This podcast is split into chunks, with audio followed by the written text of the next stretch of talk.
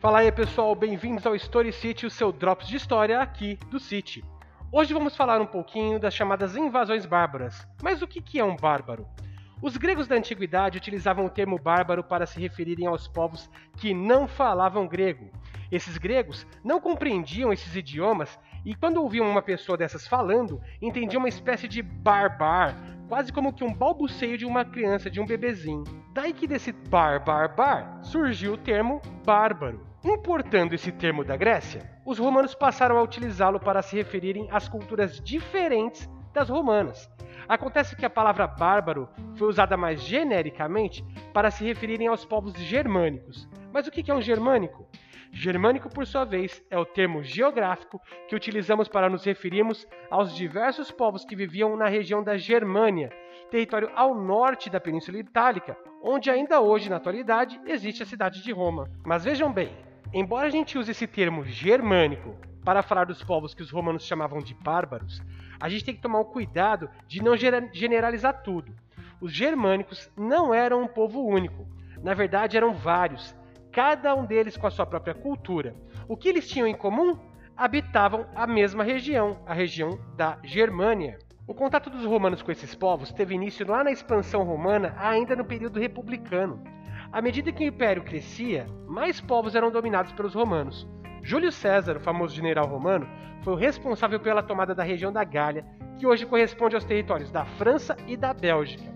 Dessa maneira, os povos que viviam nessas áreas foram empurrados para a região fronteiriça do Império Romano.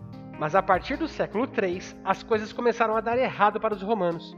As revoltas dos exércitos, a luta constante pelo poder e a sucessão de imperadores enfraqueceram a administração romana, ao ponto de colocar em risco as suas fronteiras, que a essa altura já eram compostas basicamente por germânicos e não por povos itálicos. No entanto, essas relações logo se deterioraram. Os germânicos estacionados nas fronteiras romanas logo começaram a invadi-las, pois estavam fugindo dos hunos.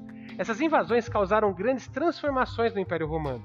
Lá no século IV, ele foi dividido em dois: o Império Romano do Ocidente, com capital em Roma, e o Império Romano do Oriente, com capital em Constantinopla.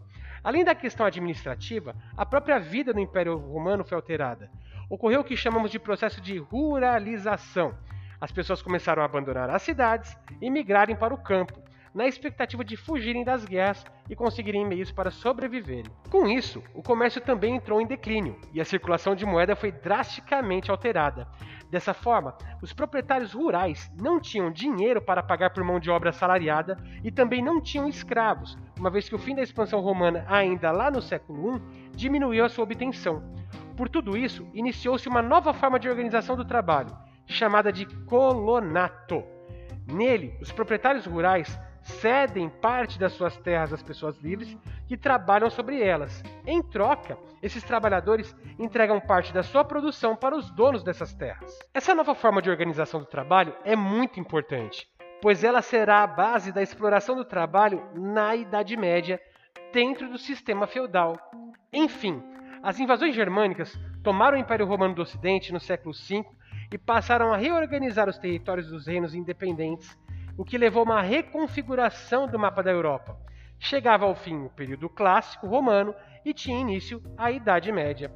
E é isso aí, pessoal. Ficamos por aqui. Fiquem ligados para mais um Story City, o seu canal de história aqui no City.